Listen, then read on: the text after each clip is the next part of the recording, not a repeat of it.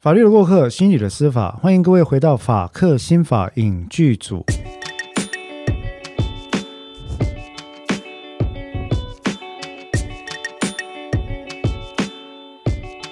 大家好，我是黄志豪。我是彭湘君。好的，那么今天呢，我们要谈的一部电影呢，其实应该说电影谈不完了哈。今天谈的电影还是一部老电影。我很喜欢看老电影，应该说不是因为我老的缘故，虽然说小时候我也看过，但是老电影里面其实有非常多的宝，很多挖宝哈。那今天我们要来讨论的这部电影跟主题呢，呃，电影的名字叫做中国人把它叫做《肖申克的救赎》。呃，对不起，你露出了漠然的表情。嗯，英文的《Shawshank Redemption》啊，《Shawshank》是一个重刑犯监狱的名字。嗯，在美国，其实一般来讲，他们的监狱啊有分 security 的介护等级有不一样，有 minimum security，嗯，或者是 medium security，或者 maximum security 啊。像什么 Rikers Island 啊，纽纽约那一种呃莱克岛之类的。那 Shawshank Redemption 其实指的就是跟沙堡监狱有关系的一种，也算冤案啊。但重点是，重点不在冤案，重点是当你的身体遭到禁锢的时候，在一个规训的体制底下，你如何寻找自己内心的自由？这个主题。哇，太难了吧！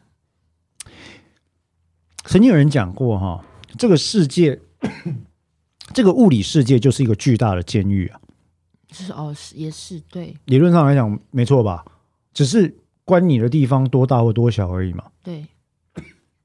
那话虽如此呢，因为人一生当中有非常多的七情六欲跟需求，在这个花花世界里面是可以得到满足的。那早期会发展出这种所谓的以监禁，就是关起来了，嗯。作为比较人道的处刑方式啊，其实是有它的历史的。因为湘君，你虽然没有读过法治史，但你可能耳闻过。不管在东方或者西方，在中古世纪、十五世纪、十三世纪之前，一直到十八世纪以后，在西方才慢慢出现稍微比较文明的刑罚。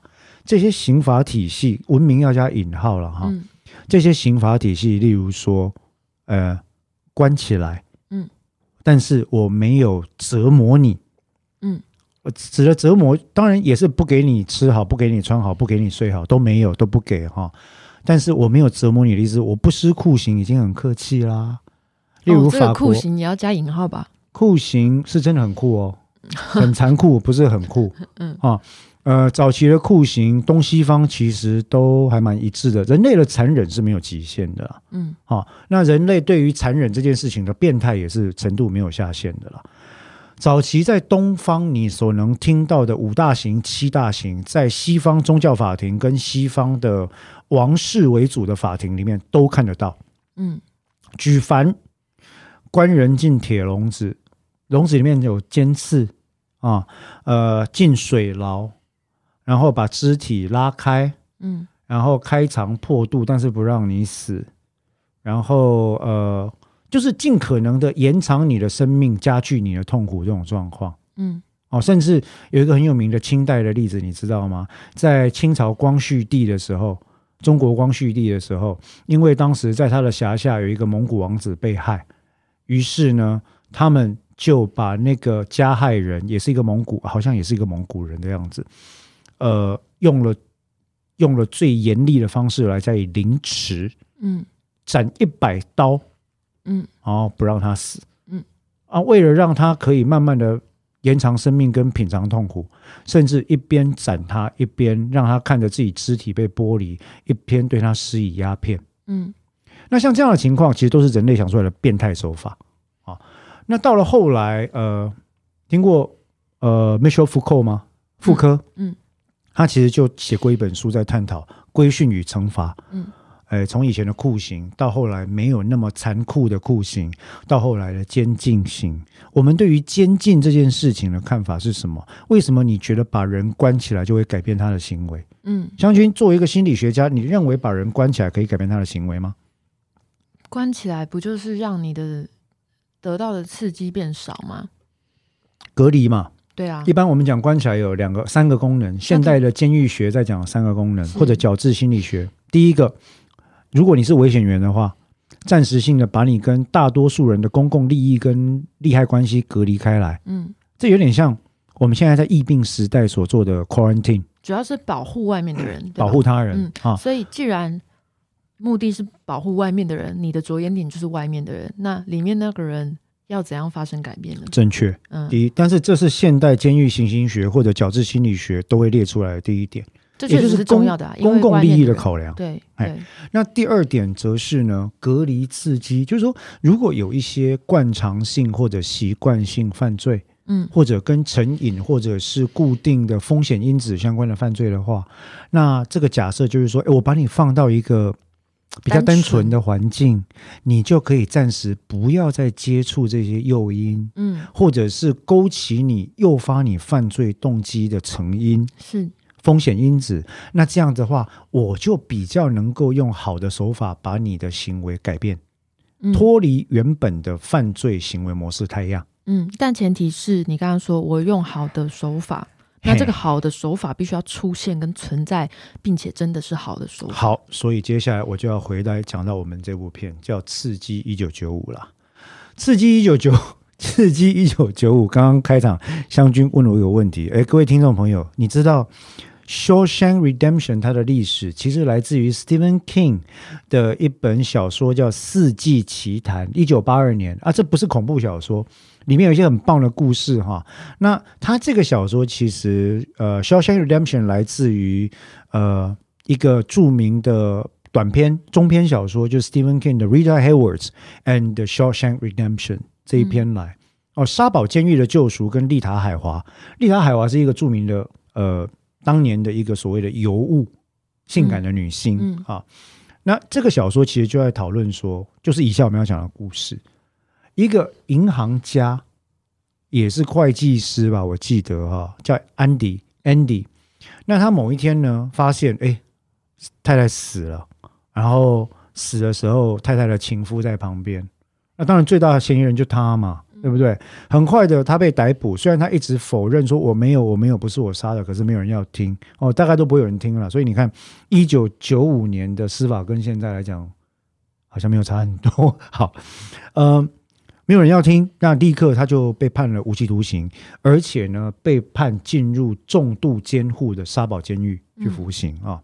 那一进去之后呢，因为 Andy 他的手腕很好，知识很丰富，那他也有办法，呃，去帮这个大家哈、呃，看呃申报税单啦，做资产配置啦，帮人家洗钱啦，帮人家做账啦。那因为这些东西，他很快的就受到他们监狱管理员里面的头头这个领班以及监狱典狱长的青睐。嗯因为他们就就利用他，一开始是他先帮这个这个里面的这个监狱管理员报税，报税之后呢，后来这个管理员就变成他的保护者。为什么说保护者呢？因为里面提到了在监狱里面一个相当糟糕的次文化，就是收容人或受刑人之间的性侵文化。嗯哦，那里面有一幕啊，我小时候看这部电影哦，他拍的是一点也不煽情，但是我看了那一幕就心有余悸，就是 Andy 他跑去洗衣房作业的时候，嗯。然后大家听到他被分配到洗衣房作业，都面露惊惧之色，但 Andy 不知道是怎么一回事。哦，然后后来他去洗衣房作业之后，他就被强暴了，嗯。被强制性交，然后被被三个里面的这个呃重刑犯。哦，他们的绰号叫 The Three Sisters，嗯三姐妹强制性交，然后后来就经常性的遭到强制性交，为什么？因为他是一个比较文弱的人，嗯好那无论如何，后来他开始帮这个监狱管理员的班长去报税之后呢，有一天这个班长就出来帮他出头了。嗯，他再被强制性交的时候，那班长就直接把里面的人打成残废。当然是以暴制暴了哈，但是从此以后，Andy 就不再被强暴了。嗯那典狱长后来知道了这个事情呢，他就 觉得哎、诶 a n d y 很好用啊，哦，然后有一天就把他叫到典狱长办公室说：“哎，请问一下，你有税务跟财务方面的专长是不是？我听说你帮谁谁谁处理了报税。”那 Andy 当然就说：“啊，是。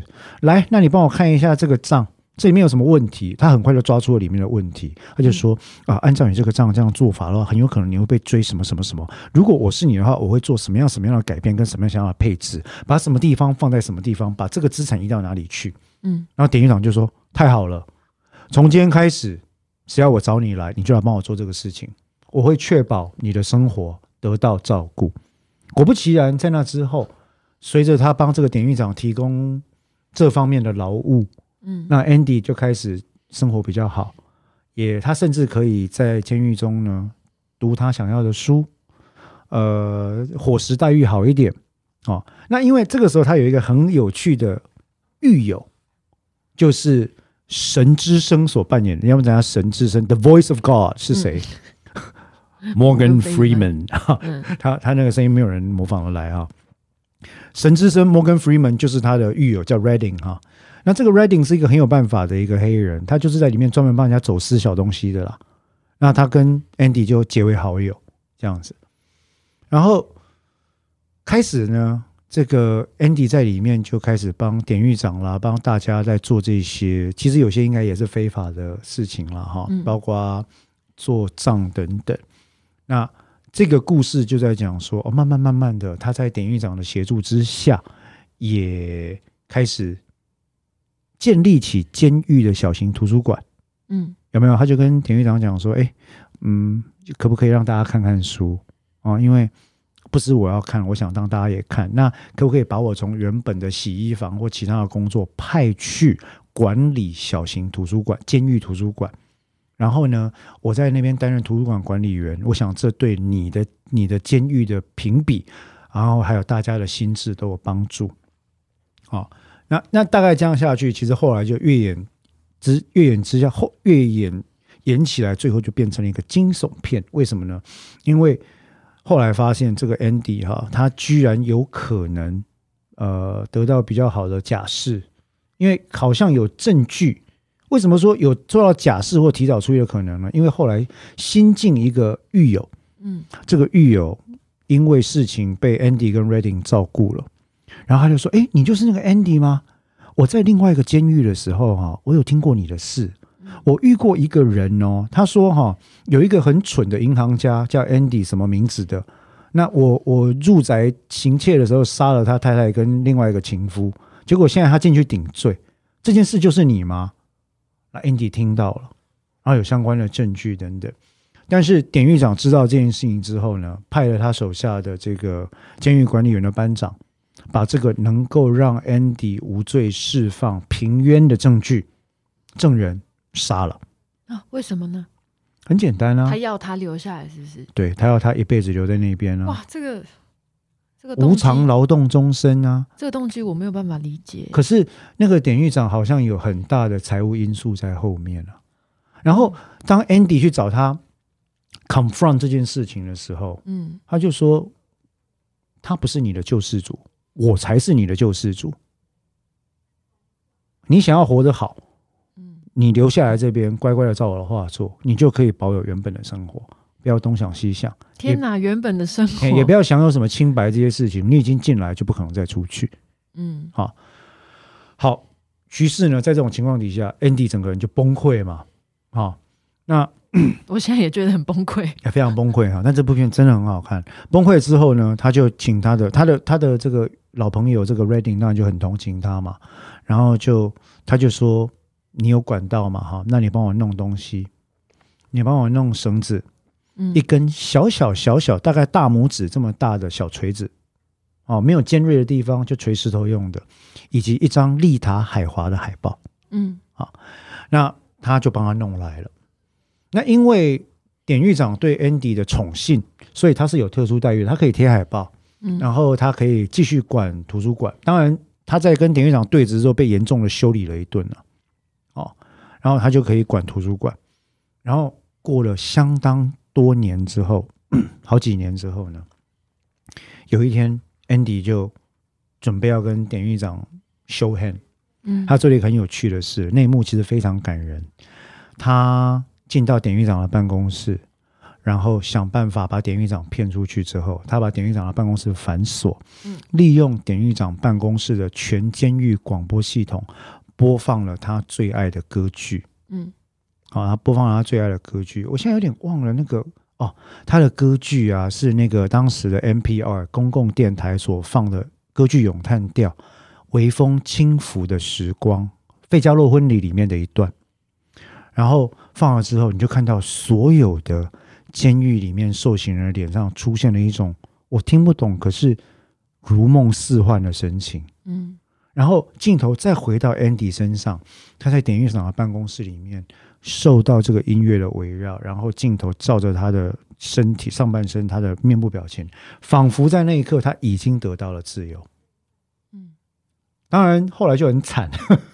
后来典狱长带人撞开了门，冲了进来，当然就屌他，然后就开始，哦，你也知道嘛，痛扁他一顿，丢他进去做单独监禁。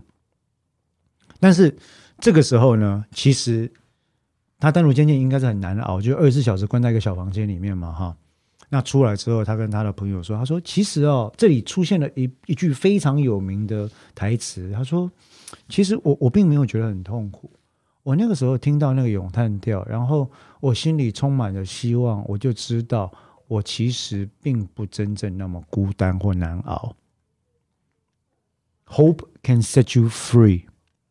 他是这样讲，希望可以放你自由。”哦，虽然你的身体受到限制，但希望可以放你自由。但是其实那就是一个伏笔。嗯，他的希望从哪里来呢？从那一根小小的石锤，那一捆长长的绳子，还有那一张丽塔海华的海报上面来。嗯，故事先讲到这里。嗯，好。呃，我们在这部片要讨论到的主题，其实是司法心理学有关的矫正心理学或矫治心理学 （correctional psychology）。嗯，目前在台湾哈，最常被施用的刑罚之一、主刑之一，应该就是有期徒刑。有期徒刑或无期徒刑，指的就是把人的人身自由加以限制，在特定的。由公家机关或者是政府机关所指定的场所或处所里面，可是事实上并没有那么单纯哦。依照监狱刑刑法的规定，哈，其实各国都一样，不是只有台湾。我举台湾例子是因为我是台湾律师啊。但依照监狱刑刑法的规定，其实在各国，尤其像东亚各国或者是美国这种强调刑罚惩罚的国家，哈，他们在监狱里面给这个囚犯的待遇。所谓的监狱处遇一般都不会太好，嗯，那这个时候就有乡民跳出来了，他们凭什么好？凭什么好？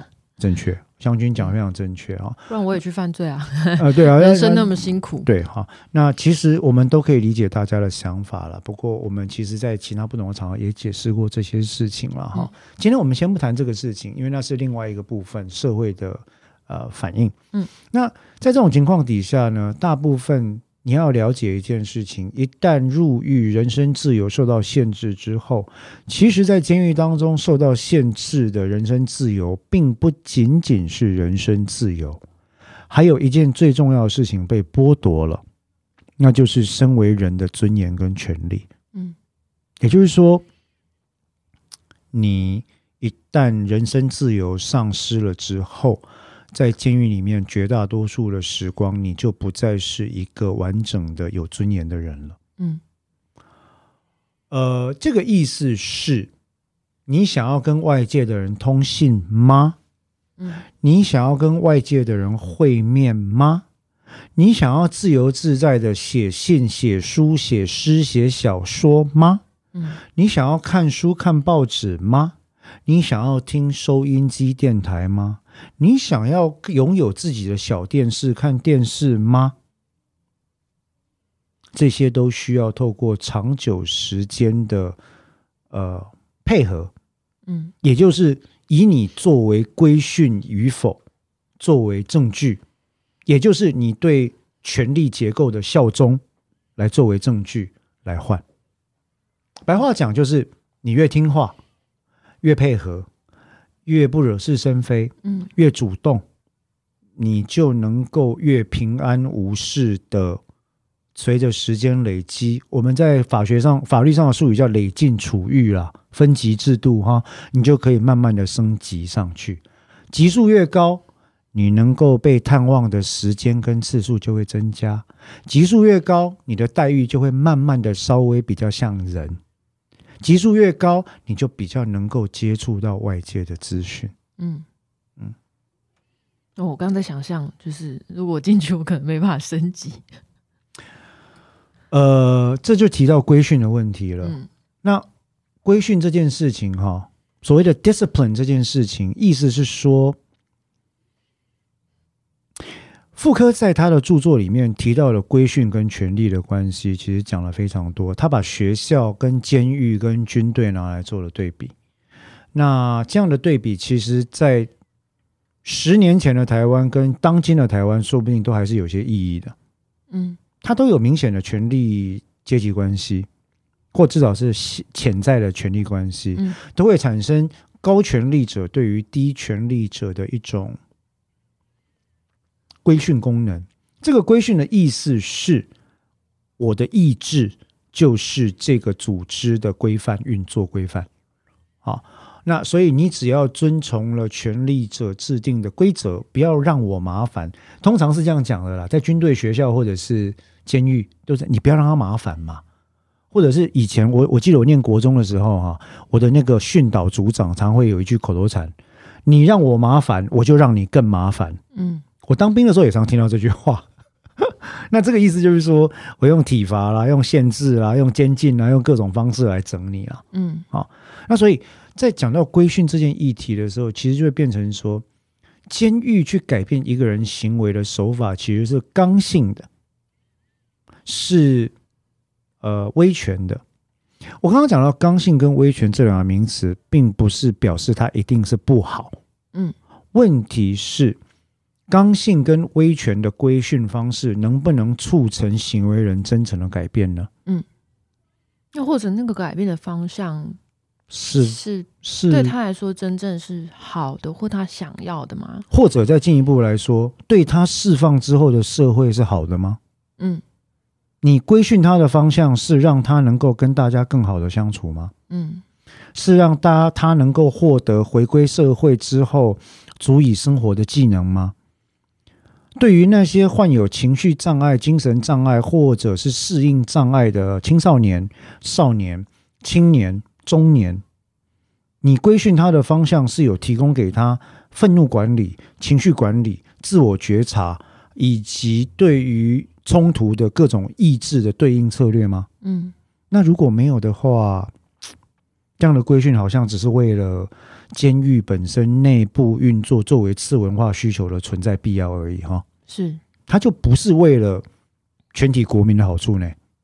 嗯。嗯，所以哈，妇而且我觉得嗯，如果那个规训的方向，假设有为了全体国民，但其实是全体国民减一，那问题就会重蹈覆辙。我讲的也就是不是他，对，就是你就让他乖乖的，他不伤害别人，他非常的守规矩，可是可能呃，这个过程中其实是压抑他个人的很多的需求，没有把他这个人当人看，你只要乖，我就求这件事情。湘军提出来的问题，其实是我们在行刑跟矫正上一个非常重要的议题，嗯，那就是把受刑人的主体性剥夺或者加以留存的问题。嗯因为说到最后，最简单的方式就是对全体国民最好的手法，就是每一个关进矫正监狱的人，从少年犯开始，从飞行少年开始，只要我关你进去，我通通用药物治疗嗯，subdue 你的 consciousness，嗯我打乖乖针，嗯啊，我让你人变得迟钝，我让你没有办法正常的思考。今天我们有没有看到这样的例子呢？有啊，新疆维吾尔族人。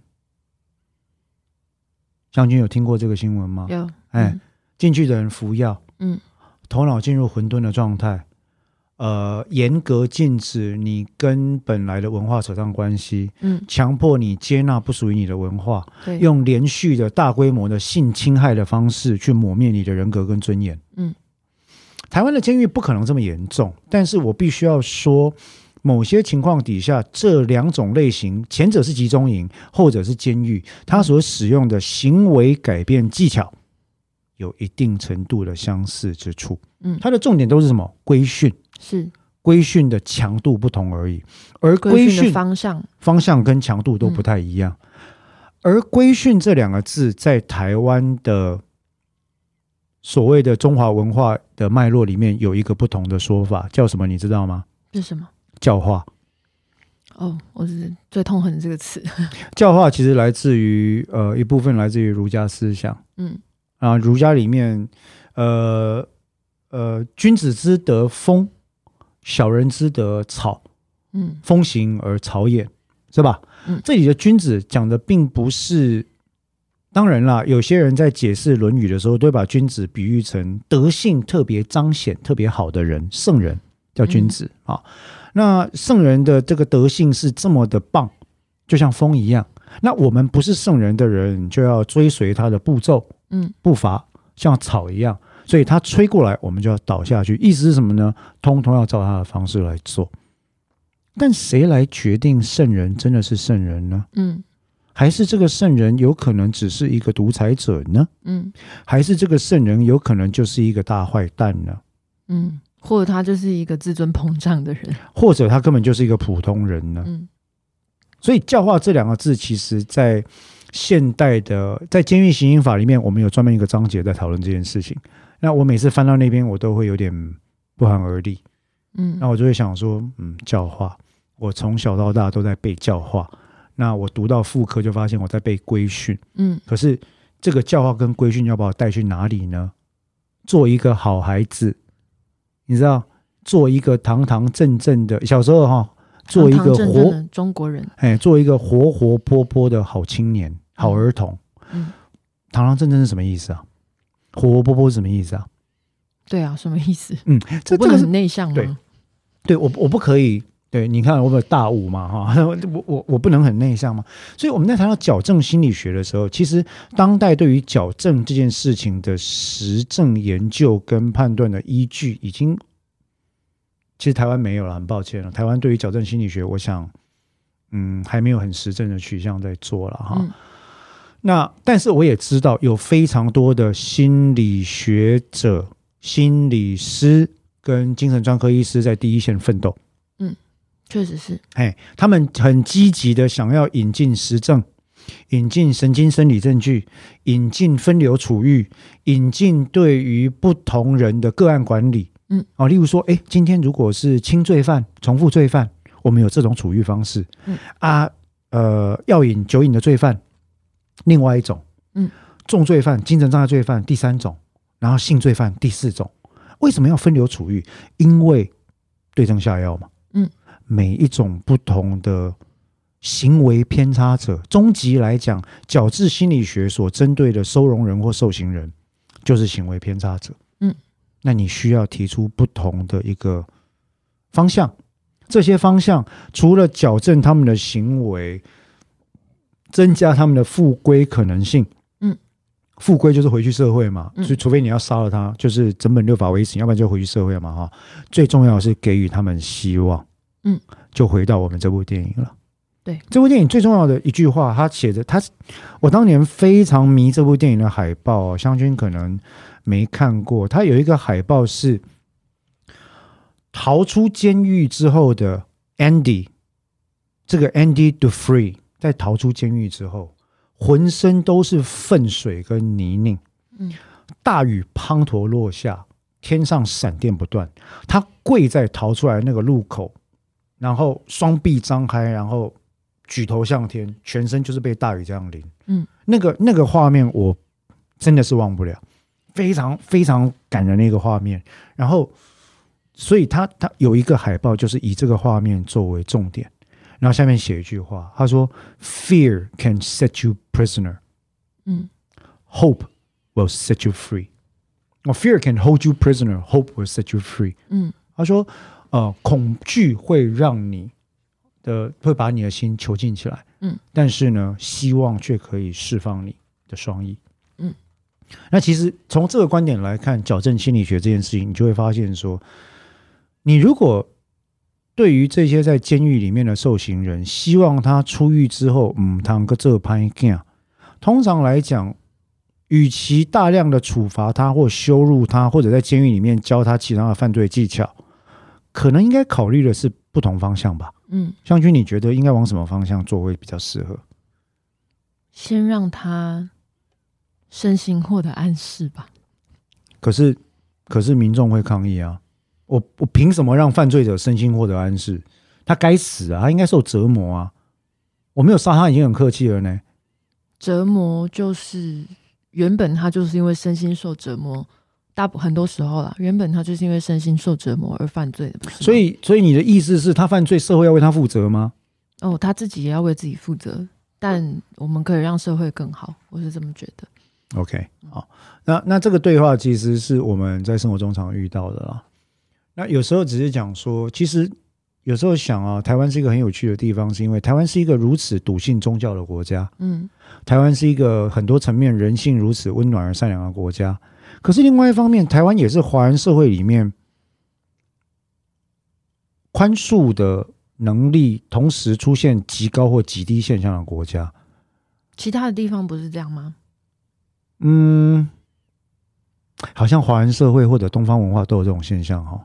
所以西方人比较不会这样子，是不是？其实比较不以集体的利益为最高考量，是因为这样吗？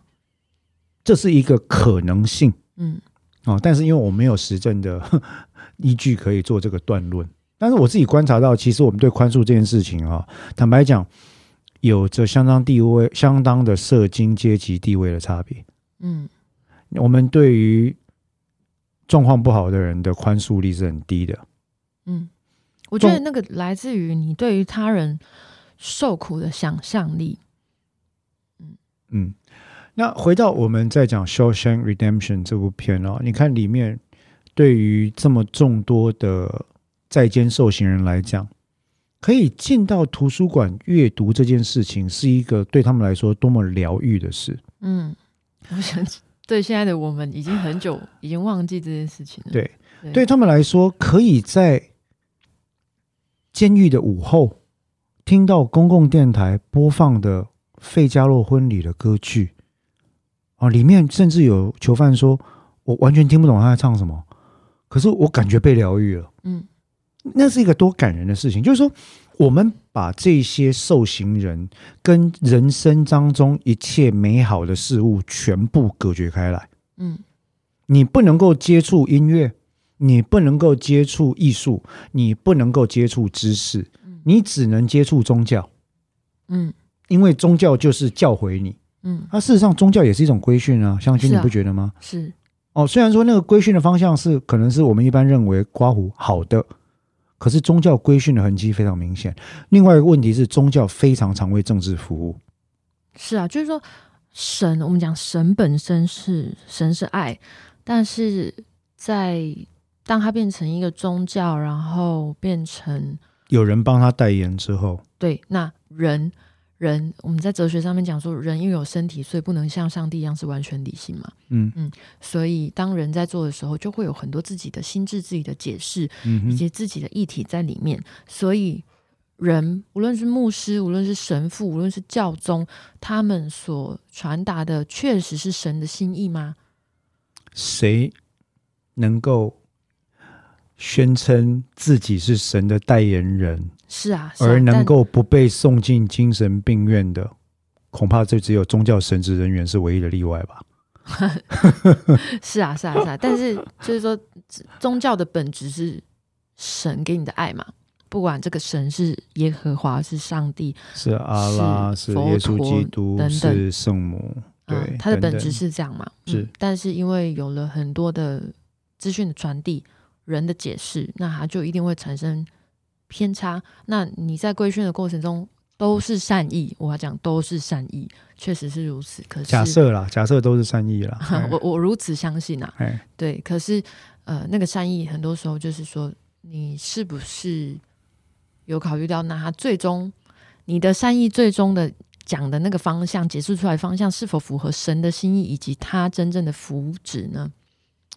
坦白说啊，这是非常 tricky 的一个问题，因为我虽然相信有某种至高的力量或者是神，但是我其实并没有办法把这件事情具象化。嗯，我只相信，我觉得爱人跟宽恕这两件事情，大概是不会违背他的。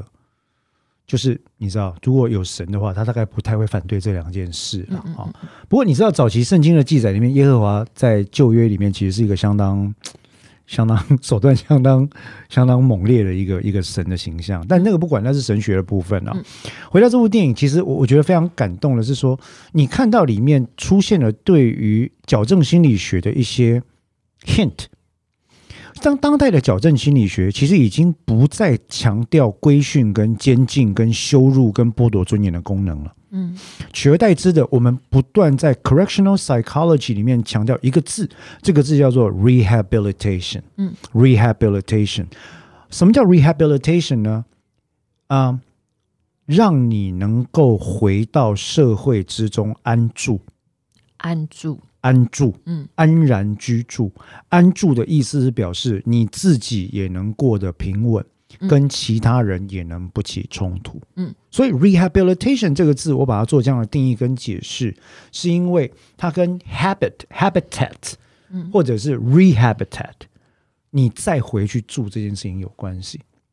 那回到社会中安住这件事情，不是我把一个人修改完就会百分之一百达成的，相君你知道吗？当然了，例如说我今天。有一有一首很有名的老歌，你应该也没听过，叫做呃，Tie a yellow ribbon round the old oak tree，在老橡树上系黄丝带。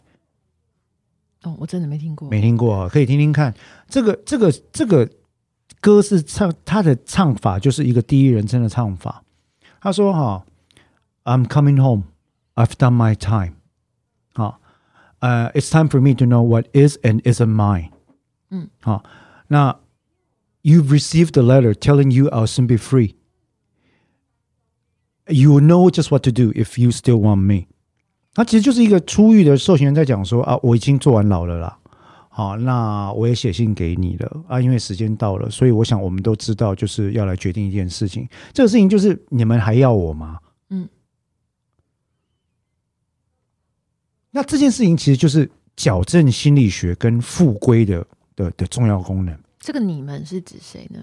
你的 community，嗯，你的 neighbors，你的 classmates，你的 friends，你的 relatives，你的 families，你的你的 intimate half，你的身边的所有人，他还能够要你吗？嗯，这个这个已经。在人格上似乎被记上一笔污点的人，嗯，啊，所以有关于 correction 跟 rehabilitation 矫正跟复归这两个名词哦，传统的心理学都只着重着重在加害人或犯罪者或受刑人或收容少年的行为改变，嗯，很好，现在都采取多元轴向的处遇模式。呃，认知行为疗法啊，职能治疗，然后宗教辅导，然后团体智商，嗯，然后家庭治疗，然后密集谈话，啪啪啪啪啪，全部集中在一起啊。那如果有药酒瘾、有精神障碍的话，再佐以药物治疗跟其他的精神分析等等都有这种所谓的多元模式疗法。Good，但是有一个问题是说，我们不对一般人民做治疗，嗯，就是。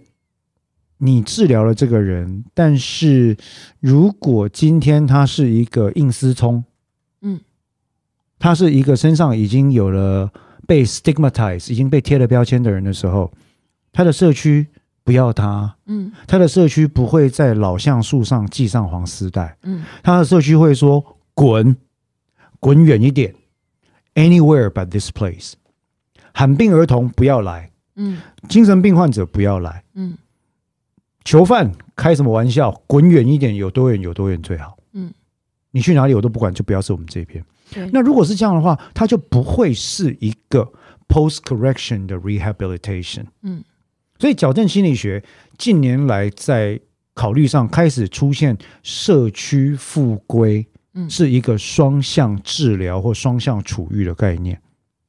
可是社区不会觉得我干嘛要治疗？我又不是有问题的人。这个治疗其实指的应该是，你知道 treatment 这个字哈，同时在法律跟医学上有两个意涵，一个叫治疗，一个叫处愈。嗯，处愈有时候不一定涉及医学或药物的疗法。但我的意思是说，对很多人来说，你都有进行处愈跟治疗，那就代表我好像有问题。哦，人人都有问题。我我的看法是这样啊接受。这件事情。对，可是其实没有人是完美的嘛，我们都有 shortcomings 嘛，人人都可以有真。你这样想，人人都可以透过呃行为的修正或觉察，嗯让自己有更好的可能性嘛。嗯，这种讲法不是恐怖的后乌乌托邦的讲法，就是说大家的规训要统一化这种情况。嗯，这种讲法是说。我可以试着去接受其他跟我不一样的人吧，就是说我可以为了某种价值而改变，我可以改变，我可以改变，我有被嗯教育的可能性，我有改变的可能性，我有更多容的多元的可能性，我有更包容的可能性，我有尽量去宽恕的可能性，嗯。我有在必要的时候伸手伸手拉他人一把的可能性。是。而那这原本的我做不到，我愿意为此付出一点努力，因为我觉得这件事情是重要的。对，或者是原本的我会觉得为什么要这样做，但后来我懂了，我愿意试试看，嗯，跟不同概念的人共处，嗯，那这才是真正所谓的复归 rehabilitation 跟 correction 在另一端的意义了。嗯，因为你想想看嘛，你今天把一个人成功的行为改造，对吧？丢回去到社区里面，至于说 get out of here。嗯，We don't want you. You're a criminal. 就非常绝望，就觉得说，那我以前在努力什么？我干嘛要努力？是。嗯，那更绝望的是什么？是你跟你的同僚，嗯是精神专科医师，是律师，是司法官。这些人会觉得说，我们用尽全力帮助被告跟受刑人洗心革面了，但我们的社会不要他。嗯，所以，矫治心理学里面哈，监狱矫正机关这件事情，它从来就不是，也不应该是单独存在的，是，它跟社会是联动的。对，可是大家都没有意识到，他从小监狱、国家的监狱出来之后，他有可能回到一个更大的监狱，是啊，这个到处都不要他的监狱。对，哎，这个是我们今天提到有关于矫治心理学一个语重心长的论述了。我觉得大家如果很难，就呃，受刑人离你很远的话，想想看你家的孩子吧，就说你你。我不是说他们跟受刑人是一样的，他们没有犯罪，但从小到大，他们总是会做出一些你可能觉得不对的事情。你很担心你的孩子变坏 Yep 对吗？所以你会觉得我对他有教养的责任 Yeah 我有责任要把他养成一个好的人。所以你希望他乖乖的，你希望他在公车上不要吵闹，不要踢别人的椅背，不要偷孩子的东西，不要偷，不要打同学。哦嗯哼，所以这些东西都会涉及到行为改变，其实它本质上是一样的。可是如果你跟他说你再这样，我不要爱你，我跟你讲，他的行为绝对是走更加极化。哦，一开始他一定会遵守，一开始他会 comply，不是说一定啊，大部分会嗯遵守，因为这件事情很重要啊。但他就会长成一个很焦虑的孩子。或者是依附需求非常高、无法独立的孩子。嗯就那甚至到最后，如果他习得无助，发现说，其实你只是用这件事情来控制我，嗯不管我做什么，你根本就不会真的爱我的时候，嗯他就会转为走极端的路线的可能性会增加。嗯，所以是收回爱这件事情，是收回接纳这件事情，真正的把他们推回你所不养不想要的那个方向去。这而且而且这些问题对对我们来讲，我想并不陌生。我看过太多太多的个案，或者是一般的人都在问同样一个问题：为什么这世界上没有无条件的爱？哦，为什么？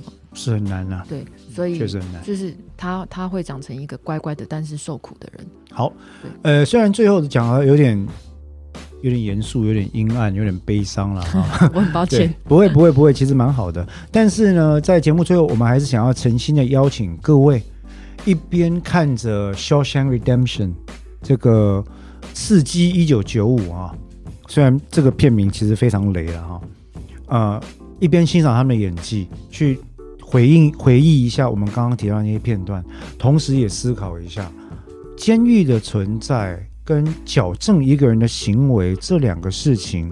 这两个概念对你对我们的意义到底是什么？好，然后里面有有几个真的我觉得很很感人的点，大家也不妨再看一下。去思考一下这些问题，然后去想一下我们对这些事情或者这些人的看法是什么。我想，同时也可以去听一听我刚刚讲那首老歌，那还蛮好听的。对它有 yellow ribbon round the old oak tree，就是了解一下受刑人的歌呃心声这件事。嗯，啊，好，那我们今天的法克新法影剧组呢就到这边，谢谢各位的收听，拜拜，拜拜。